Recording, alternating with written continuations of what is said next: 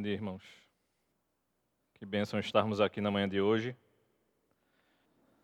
Eu quero compartilhar com vocês o desafio de fazer as perguntas a Igor e a Stephanie e a máscara fazendo assim no meu rosto.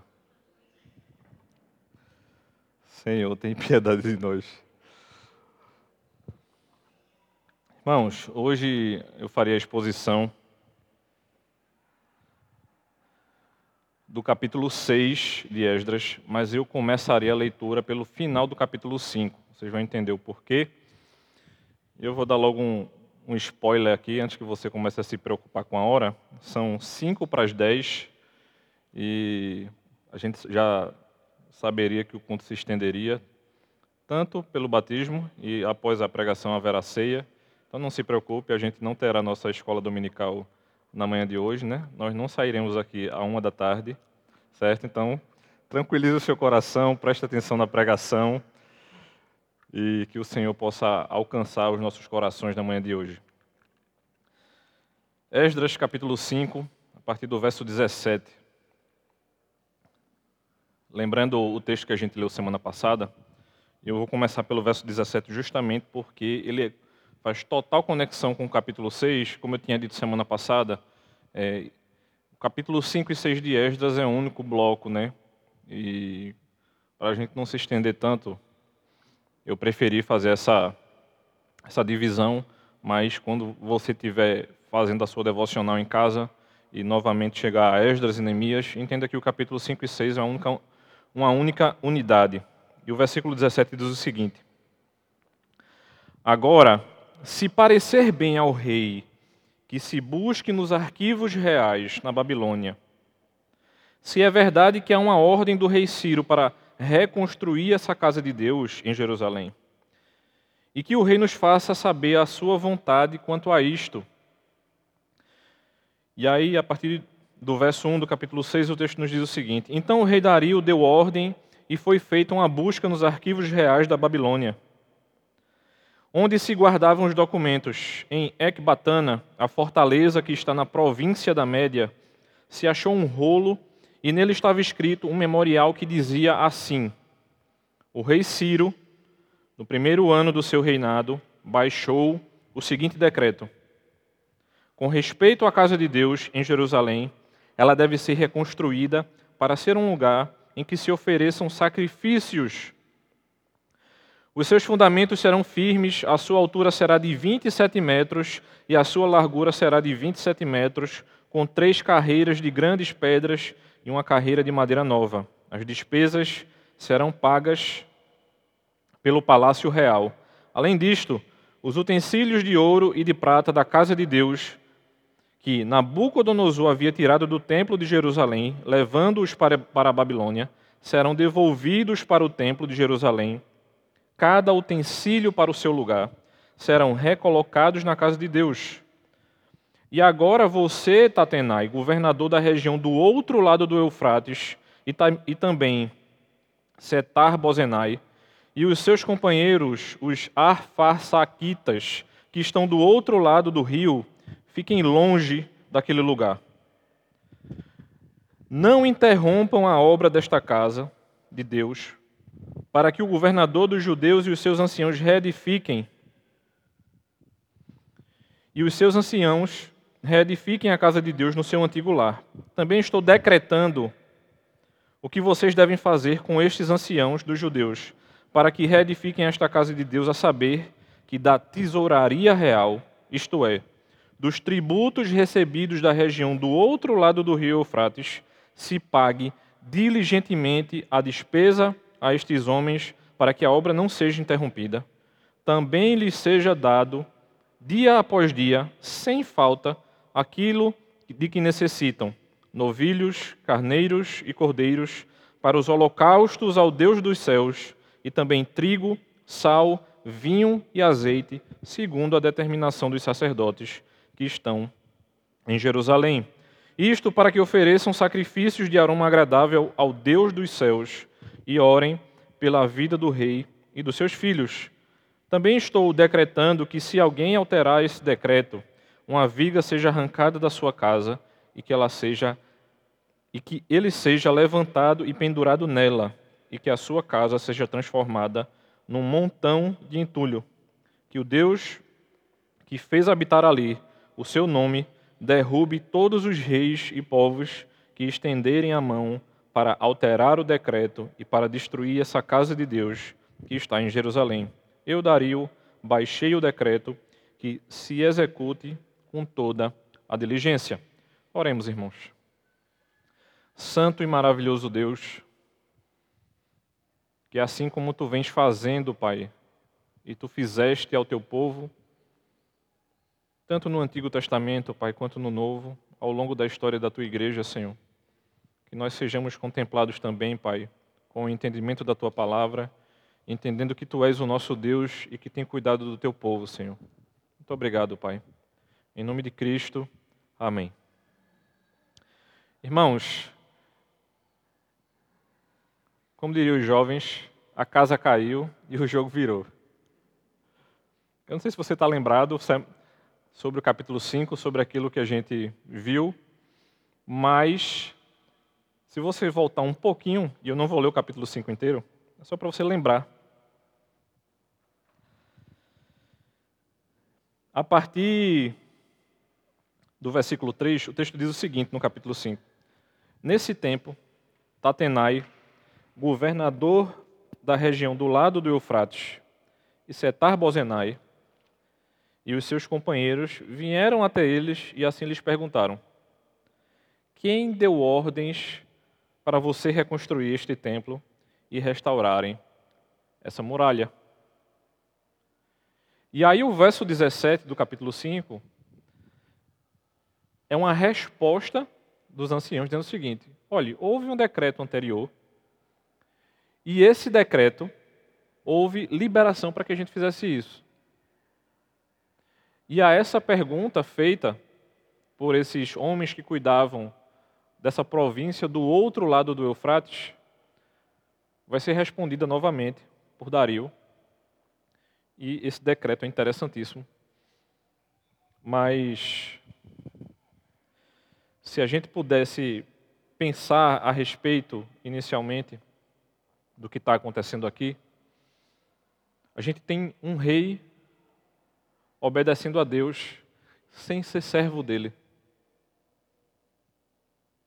E a gente vai ter um questionamento. Existe uma história interessantíssima entre Johann Sebastian Bach, grande compositor, e o rei da sua região.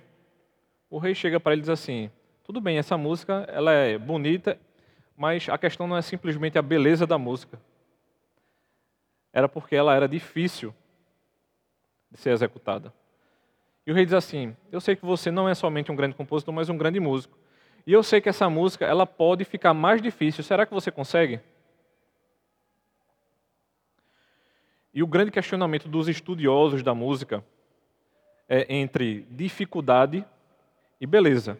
Você já viu uma criança pequena que ainda não fala dançando uma música.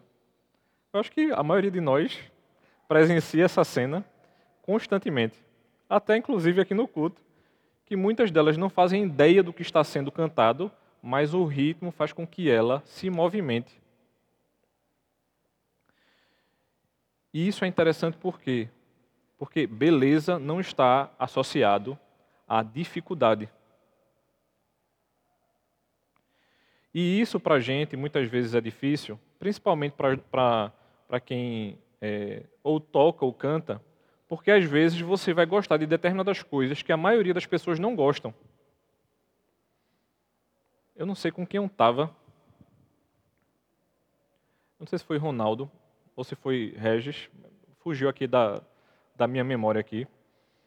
Viviane não gosta de música instrumental. Né? E aí ela, para perturbar comigo, ela diz o seguinte: não vai começar a cantar, não. Ela sabe que a música é instrumental.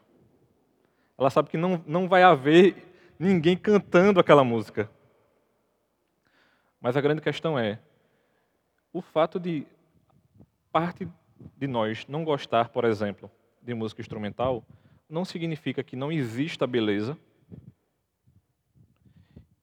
e que músicas bonitas também não, não, podem ser difíceis de executar.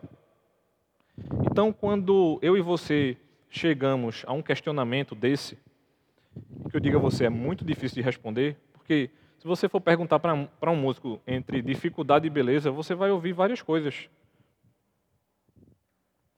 A gente estava conversando essa semana dentro dessa mesma temática, mas não era música, era som. E aí eu conversava com o vídeo e outras pessoas, né? E a gente diz assim: montar essa estrutura de som aqui é um quebra-cabeça. Se você souber montar o quebra-cabeça, você monta fácil. Mas equalizar o som da música não é tipo assim, não é A mais B. Não é uma coisa quadrada que você vai dizer assim, ó, se você pegar, juntar com B vai dar certo. Existem várias variantes, mesmo que você saiba muito fazer. Temperatura altera, umidade altera, vento altera o som de qualquer ambiente. Por exemplo, é muito mais difícil fazer som ou show na praia por conta da velocidade do vento do que aqui na quadra que a gente tem menos vento, digamos assim. E por que eu estou falando de dificuldade e beleza e falando de som e de música? Porque muitas vezes vão surgir questionamentos a mim e a você que, por algum motivo, talvez você ache que não saiba responder. Tatenai bota os anciãos de Jerusalém num fogo cruzado. No versículo 3 do capítulo 5, ele, ele chega para o povo e diz assim: Por que, é que vocês, quem deu permissão a vocês para reconstruir isso? O interessante é porque isso vai acontecer muitas vezes com a gente invertido. Você já chegou para uma pessoa e para ela é, reafirmar, dar mais força àquilo que ela quer dizer, ela diz que foi o superior dela que pediu, mas a gente sabe que ela está mentindo? É tipo assim, foi fulano que disse. É tipo assim, eu até não faria muita questão a respeito disso, mas como foi fulano que disse? E aí aqui no texto o documento começa a subir. Mas eu e você, a gente precisa lembrar de uma coisa muito importante dentro do texto. Cristo, uma suposta intervenção, não nos deve fazer esquecer que todos os reis da face da terra estão submissos e de joelhos a Ele. O povo poderia ter esquecido isso aqui no texto. E eu vou lembrar com vocês, antes de, entrar no texto propriamente dito, algumas coisas a respeito. Por exemplo, os seis primeiros versículos desse texto que a gente acabou de ler, vai detalhar como a busca foi feita e que esse pergaminho foi encontrado. Imagina se esse documento não tivesse sido encontrado. Veja bem, você é submisso a um rei, você questiona o rei. Veja, tem um documento aí de um outro rei, ou seja, não era nem de Dario. Ele poderia ter dito: Eu não quero nem saber desse outro rei. Mas ele manda fazer a busca. Então, esse registro que a gente acaba de ler, ele vai estar relacionado e ele vai, vai ser, por exemplo, mais detalhado do que o registro feito no capítulo 1. E por que esse registro ele, ele é mais detalhado do que o do capítulo 1? Porque ele não foi uma proclamação pública, ou seja, não é o próprio rei ou um, uma pessoa responsável pelo povo, mandado pelo rei, proclamando publicamente. Ou seja, isso aqui era um registro real.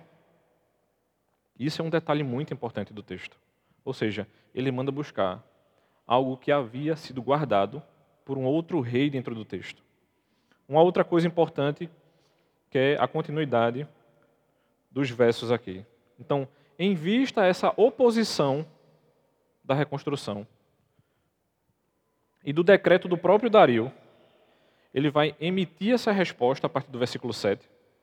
E não parece que o esforço da reconstrução tinha sido financiado pelo Tesouro Real antes, e agora ele ordena que seja. Não somente a reconstrução, mas ele diz o seguinte: a, reconstrução não pode parar, e eu quero que vocês também deem animais para que os holocaustos continuem.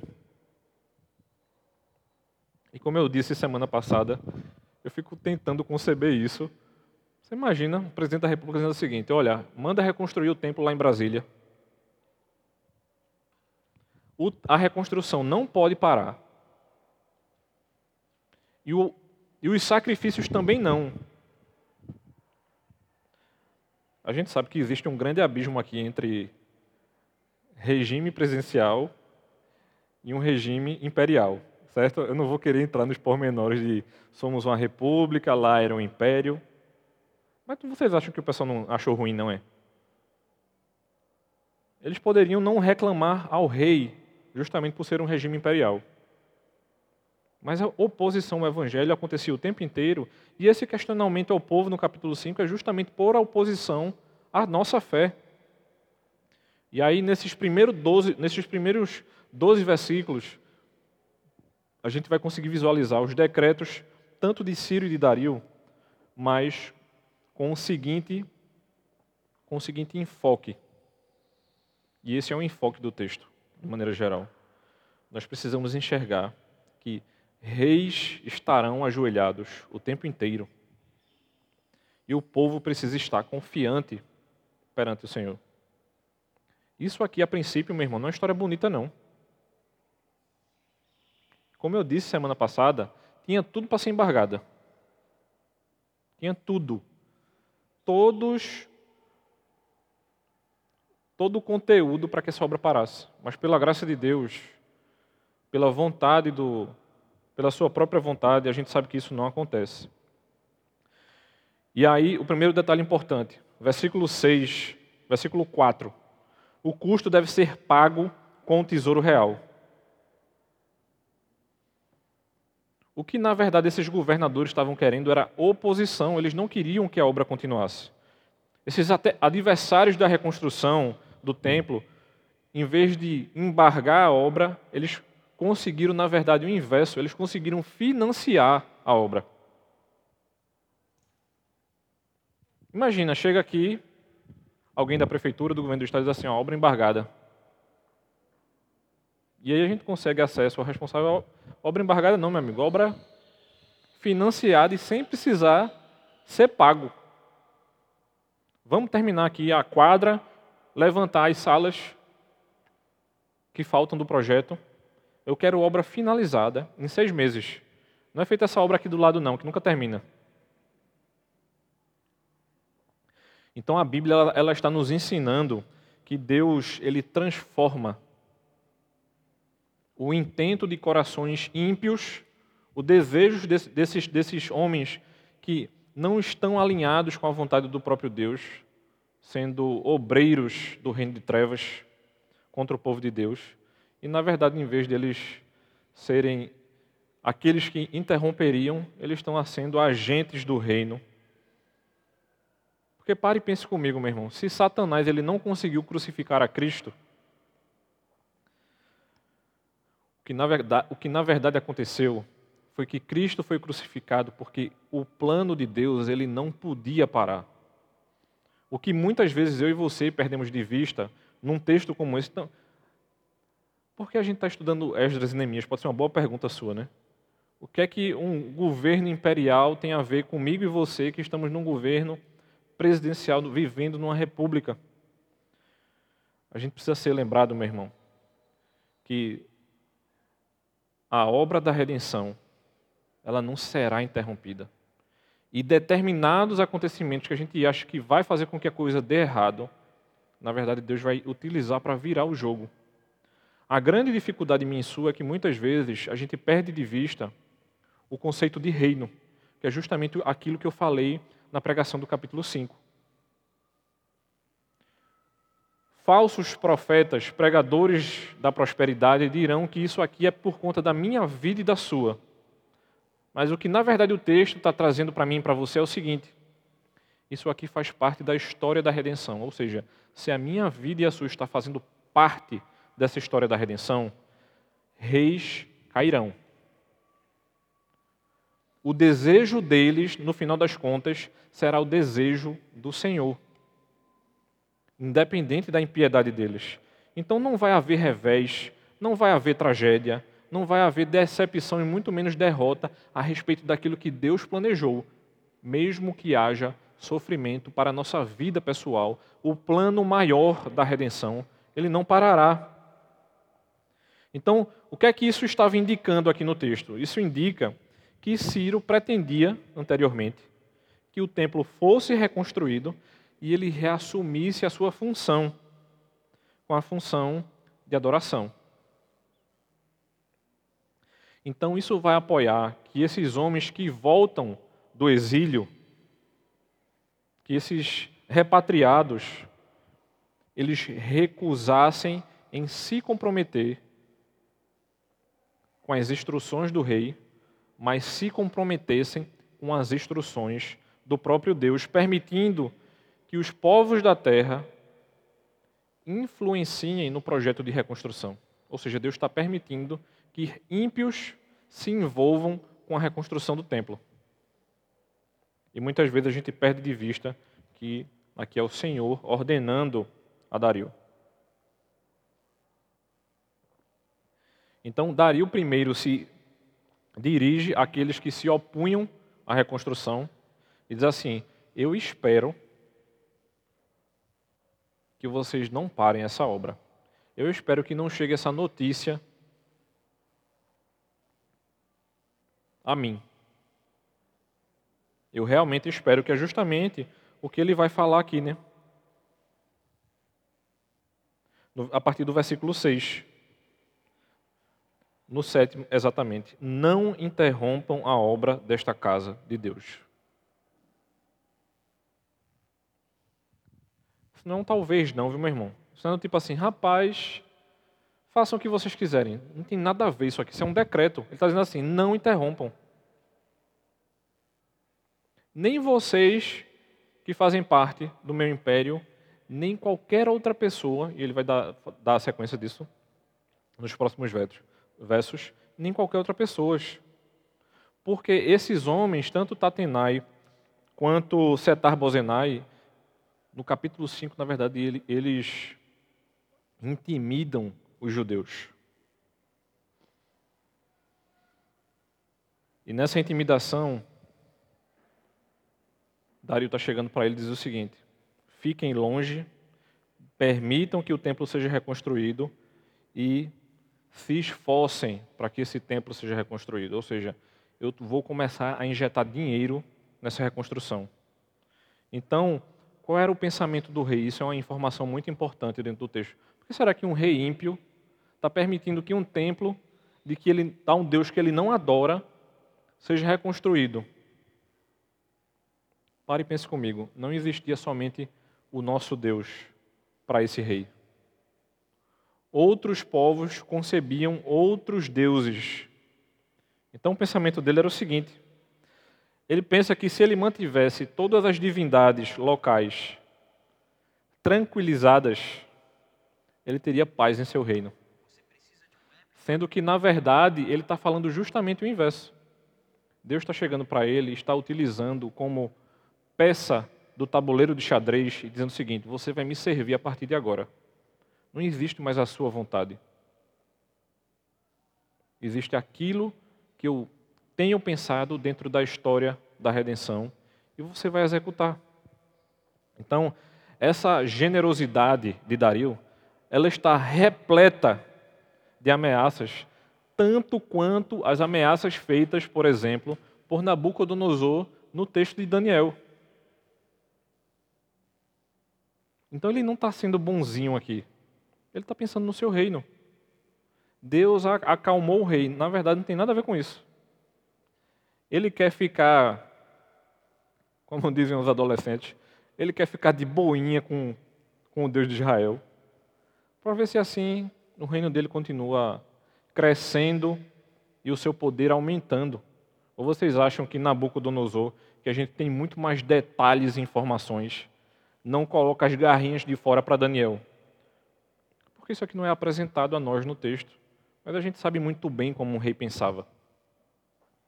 Então, ele declara essa maldição para o público do livro de Esdras. E Dario faz declarações usando uma linguagem frequente tanto na narrativa de Deuteronômio quanto nas, narrativas de primeira e segunda reis. Então, muito possivelmente, assim como Nabucodonosor tinha Daniel para o orientá-lo, a probabilidade de Dario ter um judeu trabalhando com ele era muito grande, porque ele usa uma linguagem com que o povo de Deus entendesse. Como é que um rei de outra nação conseguiria usar linguagem que as pessoas entendessem? Ou seja, tinha alguém direcionando ele, mesmo que essa pessoa não fosse cristã, não fosse um verdadeiro judeu. Então, quando ele declara isso, e essa primeira declaração indica que ele tinha esses conselheiros, e antes que eles prosseguissem para a construção, para o final da construção do templo, eles pedem para que esses homens que foram intimidados e ameaçados, que tiveram os nomes anotados, como nos mostra no capítulo 5, ou seja, Tatenai chega com uma listazinha. Não é do tipo assim, tem um povo fazendo baderna ali, não. É o povo com o nome deles todos, nome e sobrenome. Ó, foi fulano, beltrano, cicrano. Parece ameaça de coordenador de escola, né? Quem é que estava fazendo a baderna aí? Ó, foi João, Pedro, Marcos.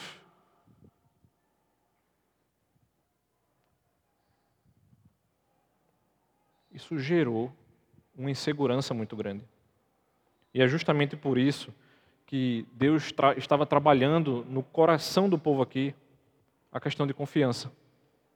Quando muitas vezes eu e você tentamos ser conduzidos constantemente através do ensino da palavra. E a gente não consegue, digamos assim, tranquilizar o nosso coração. Fizeram um questionamento ontem, né, em uma das entrevistas para recebimento de novos membros, e estava eu e o presbítero Calicô, que uma das perguntas foi o seguinte: quando eu lembro da depravação total, eu não consigo descansar o meu coração.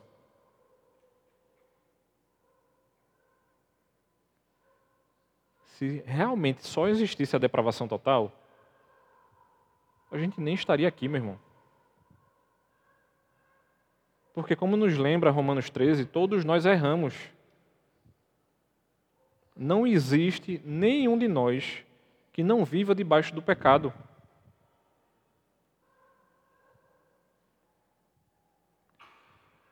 Mas se eu e você esquecemos da graça, é só depravação mesmo. Então, muitas vezes, meu irmão, quando a gente desliga determinados botões e que você faz determinados questionamentos na sua mente, é porque você está desligando algum botão muito importante da sua fé. Deus estava abençoando o povo aqui e o povo poderia estar se entregando ao desespero. O texto não, não traz todos esses detalhes, mas a gente precisa ser questionado a respeito disso. Porque se reis se colocam de joelho perante o Senhor, a nossa confiança não deve ser porque Deus colocou os reis de joelho. Mas a nossa confiança deve estar fincada no próprio Deus a nossa fé ela vai ser constantemente testada. Pessoas nos colocarão em determinadas situações para ver se nós, se nós realmente somos cristãos ou não. Surgem boas perguntas ao longo do texto. Se eu e você estivéssemos lá, sendo questionados, como esses homens estiveram, como é que eu e você teríamos reagido quando eles saíssem com a lista de nomes se o nosso nome estivesse na lista? Eu acho que a maioria de nós teríamos respondido da seguinte maneira: nós, pelo menos, estaríamos, da hora que esses homens saíram com os nomes na lista, até que eles voltassem com a resposta, nós estaríamos em oração constante, pelo menos. Mas eu tenho certeza que alguns de nós estaríamos desesperados E esse desespero muitas vezes mostra aquilo onde está o nosso coração. E uma das perguntas que surgem é a seguinte: e se eu morrer hoje? Podemos morrer a qualquer momento, meu irmão. A grande pergunta é: você está em paz se você morrer hoje? E muitas vezes eu e você se colocam em determinados medos que Deus não disse para que a gente teria. Quem é que cuida melhor da nossa família? Eu e você ou o próprio Deus? Essa é uma das grandes perguntas quando a gente fala de morte. Mas quem vai cuidar de fulano ou de cicrano? E Deus está chegando para mim e para você e diz assim: coragem. Da próxima vez que você estiver prestes a dizer algo pessimista, lembre-se de que Deus usa até a oposição para abençoar o seu povo. Aqui era uma dessas grandes possíveis oposições que estariam para acontecer. Deus fez, ou Deus faz, com aqueles que guardam Sua palavra, prosperem, não de maneira pessoal, mas por conta do reino a nossa prosperidade não está atrelada, por exemplo, porque nós obedecemos. Isso seria muito pequeno dentro do reino. Isso seria muito egoísta. Talvez alguns de vocês que estão aqui na manhã de hoje, você não conheça tanto a Deus quanto você queria conhecer. Mas ainda assim, a sua fé está sendo testada. porque Deus tem cuidado do seu povo. Então, até esse ponto da sua vida, você não tem conhecimento, por exemplo, dos propósitos dele, do seu poder, das instruções que Deus pode trazer para você, e não tem ideia do que precisa fazer para conhecer esse Deus. E Deus está dando a sua palavra a você, meu irmão. Conheça esse Deus. Assim como a gente aprendeu no capítulo 5, semana passada, a respeito de que a gente precisa ter um conhecimento do reino de Deus como um todo e parar de olhar simplesmente para a nossa vida, ele está dizendo o seguinte para hoje: pessoas que aparentemente podem colocar medo em nós, ainda assim estão sendo controladas por esse Deus, e nós precisamos ser um povo confiante nele. A Bíblia apresenta para nós, por exemplo, de que Deus ama o seu povo e sempre faz o que é certo. A Bíblia também nos ensina que aqueles que confiam neste Deus e acreditam no que ele diz são abençoados em tudo o que fazem. A Bíblia ensinará também que aqueles que falharam em confiar, acreditar e fazer o que Deus disse, podem ser acertados com Ele. E à medida em que eu e você avançamos na nossa caminhada, tanto esse trecho, esse trecho que a gente está estudando, quanto a palavra de Deus, nos apresenta constantemente de que a nossa vida pode ser reconciliada com Ele. Muitas vezes nós estamos apegados à dificuldade de fazer algo Deus nos entregando beleza e nós presos à dificuldade. Muitas vezes a gente perde o belo pensando em como executar o belo. Sabe uma coisa muito comum que acontece, vocês não fazem ideia? Às vezes o pessoal aqui está mais tenso em executar a música do que em adorar a Deus.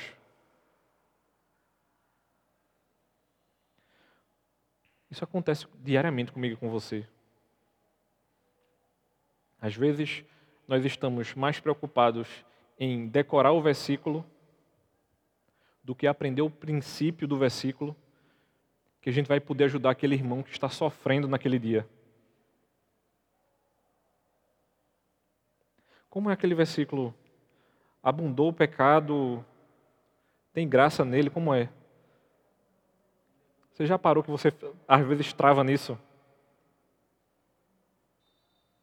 Lembre da graça, meu irmão. Porque onde abunda o pecado na sua vida, a graça ela tem que ser, porque o Senhor nos diz isso, superabundante, porque senão nós, nós não estaríamos aqui. Agora pense e considere o seguinte: a gente está falando de um processo. Chegaram, reclamaram da reconstrução, saíram para informar o rei. O rei responde: estão voltando. Quantos dias se passaram nesse desespero?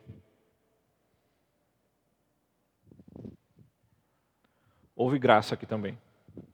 A partir do versículo 13, o texto nos diz o seguinte: Então Tatenai, o governador da região deste lado do Eufrates, Setar Bozenai e os seus companheiros assim o fizeram com toda a diligência, segundo o que o rei Dario havia decretado.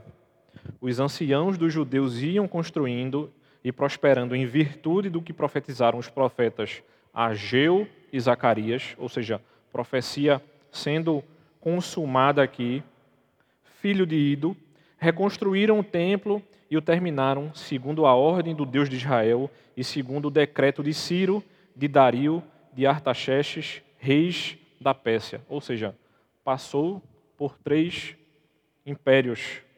Terminaram a construção deste templo no terceiro dia do mês de Adar, no sexto ano do reinado do rei Dario. Os filhos de Israel, os sacerdotes, os levitas e o restante dos exilados celebraram com alegria a dedicação desta casa de Deus.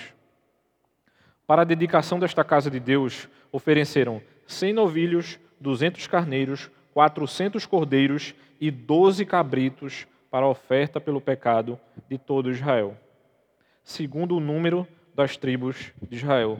Estabeleceram os sacerdotes nos seus turnos e os levitas nas suas divisões para o serviço de Deus em Jerusalém, segundo está escrito no livro de Moisés. Os que voltaram do cativeiro celebraram a Páscoa no dia 14 do primeiro mês. Os sacerdotes e os levitas tinham se purificado e todos, sem exceção, estavam limpos. Mataram o cordeiro da Páscoa para todos os que voltaram do cativeiro, para os sacerdotes, seus irmãos e para si mesmos.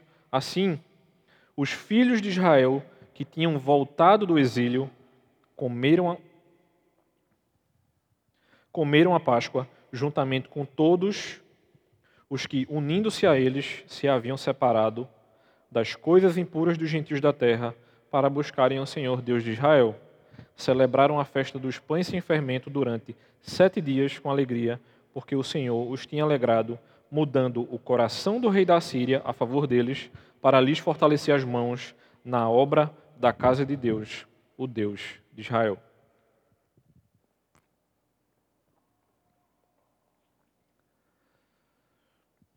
Fico pensando, e a gente participará da mesa do Senhor na manhã de hoje, a gente tendo a bênção de terminar a construção do templo e poder celebrar a Páscoa.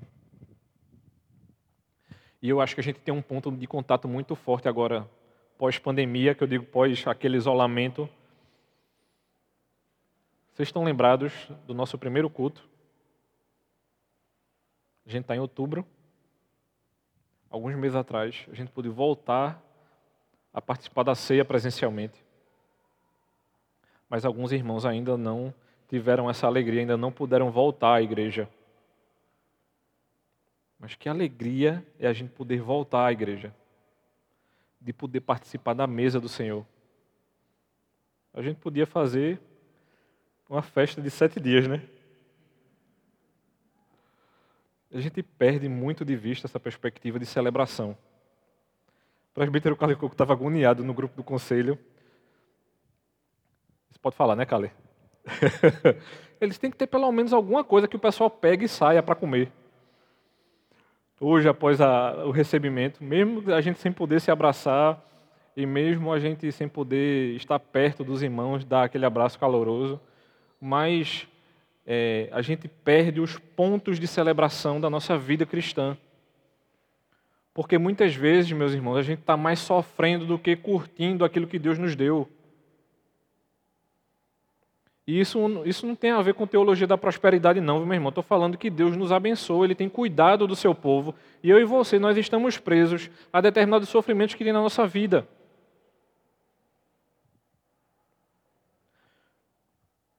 A igreja continuará sofrendo. Nós precisamos continuar cuidando daqueles que sofrem, mas ainda assim a gente precisa celebrar a nossa vida em Cristo. Eles conseguiram concluir.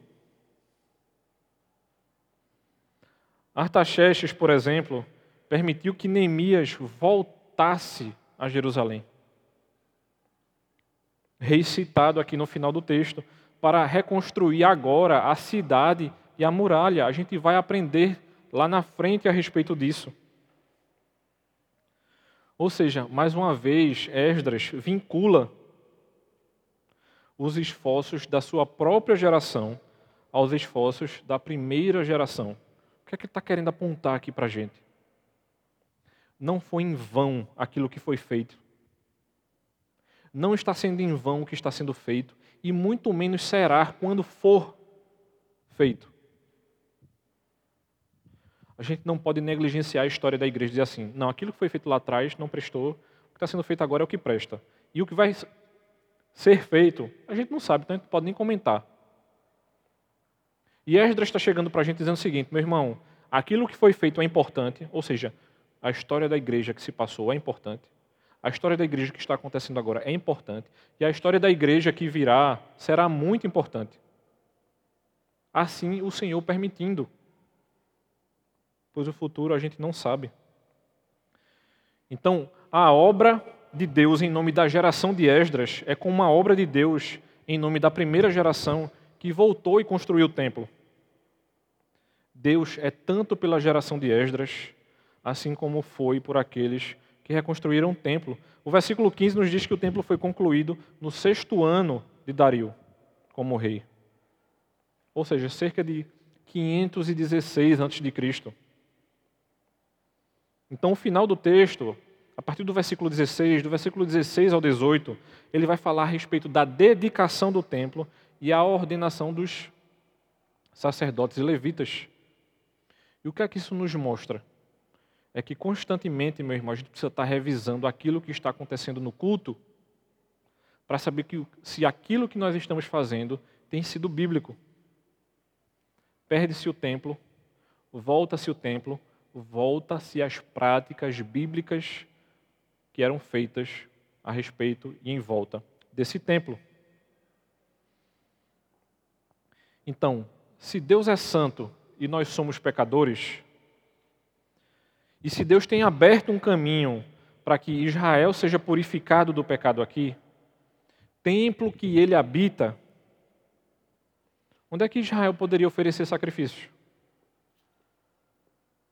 se não houvesse a reconstrução de outras coisas. Então, a partir do momento que a gente pensa em sacrifício, que a gente pensa no sacrifício de um animal valioso, que a gente pensa de que sua morte torna possível, que morte? Que morte, que templo, o que é que estava acontecendo aqui? Vocês se perderam, mas a história da redenção ela continua voltemos a apontar para o Cordeiro. É isso que o, todo o Antigo Testamento fazia. O povo se perdia, Deus trazia o povo de volta, dizendo assim: haverá um Cordeiro. Por que vocês perderam de vista essa perspectiva do Cordeiro? Porque vocês estão se afastando desse Cordeiro. Vocês dizem que querem se reconciliar com Deus, mas se afastam desse Cordeiro. A gente precisa confiar no verdadeiro Cordeiro. A gente precisa confiar na palavra de Cristo. Essa mesa, meu irmão, ela não deve ser simplesmente um símbolo. Ela precisa ser muito mais do que isso. A Páscoa, ela comemorava a libertação do povo de Deus do Egito.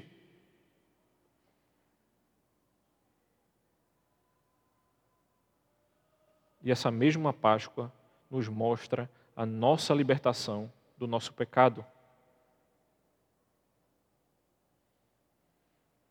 Egito e Israel é: afastem-se desse povo pecador e venham para a terra prometida se afastem das suas concupiscências e se aproximem do Cordeiro. Confiem no Cordeiro, os reis não importam. Vários profetas nos mostram isso. Jeremias nos mostra e nos adverte acerca desse exílio que viria. Mas ele também mostra uma nova libertação que tiraria o povo desse êxodo Isaías profetizou que quando Deus restaurasse o seu povo, os não israelitas adorariam também com o povo em Israel. Então, essa celebração da Páscoa em Esdras 6 antecipa o cumprimento dessas duas profecias, tanto de Isaías quanto de Jeremias. Essa comunidade que retorna estava experimentando uma nova libertação. E aí fica claro para mim e para você de que a esperança ela deve estar viva. Nós devemos celebrar a mesa do Senhor essa comunidade que retorna, assim como nós retornamos aos cultos, está agindo com esperança e alimentando as suas chamas.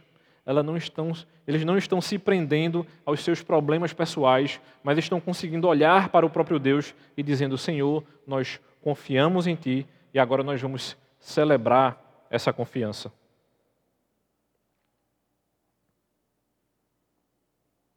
Voltando à história de Johann Sebastian Bach, as pessoas que detalham essa história, eles vão dizer o seguinte: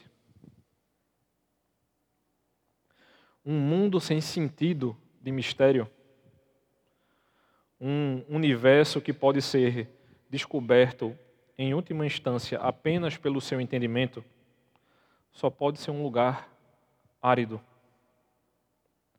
e que a música que soa em tal mundo pode ser muito bonita, mas ela nunca poderá ser bela, porque falta algo no meu coração e no seu. Bá sabia que o tempo realmente diria o que o rei desafiava,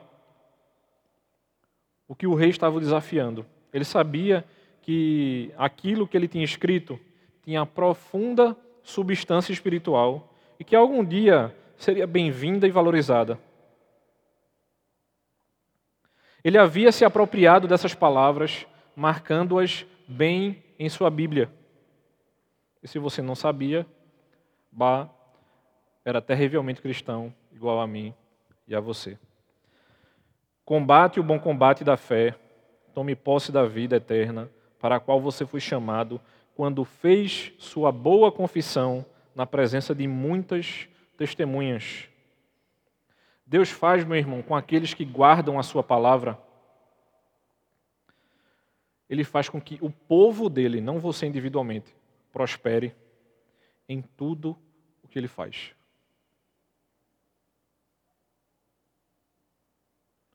Mesmo o rei desafiando Esdras, mesmo o rei desafiando os anciãos do povo de Israel, mesmo um rei desafiando um simples compositor da época, igual a mesmo um, líder nos desafiando, não há quem pare o povo de Deus, meu irmão.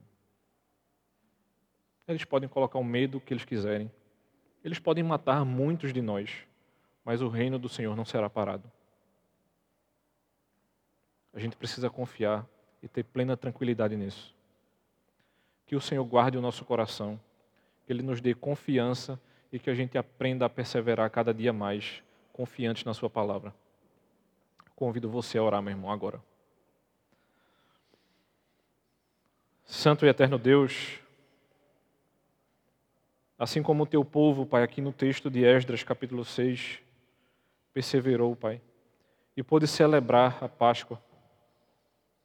Que a gente não perca de vista essa perspectiva, Senhor, de que tu tens guardado o teu povo de que nós somos prósperos em Ti e não nas coisas, e de que Tu tens guardado o nosso coração, Pai. Nos ajuda a sermos perseverantes. Que a gente não perca, Senhor, essa perspectiva da graça, que nós não simplesmente nos apeguemos aos nossos pecados, mas a gente tenha consciência deles e peça perdão constantemente, Senhor. Muito obrigado por tudo, Pai. Em nome de Cristo é que te oramos, Senhor. Amém.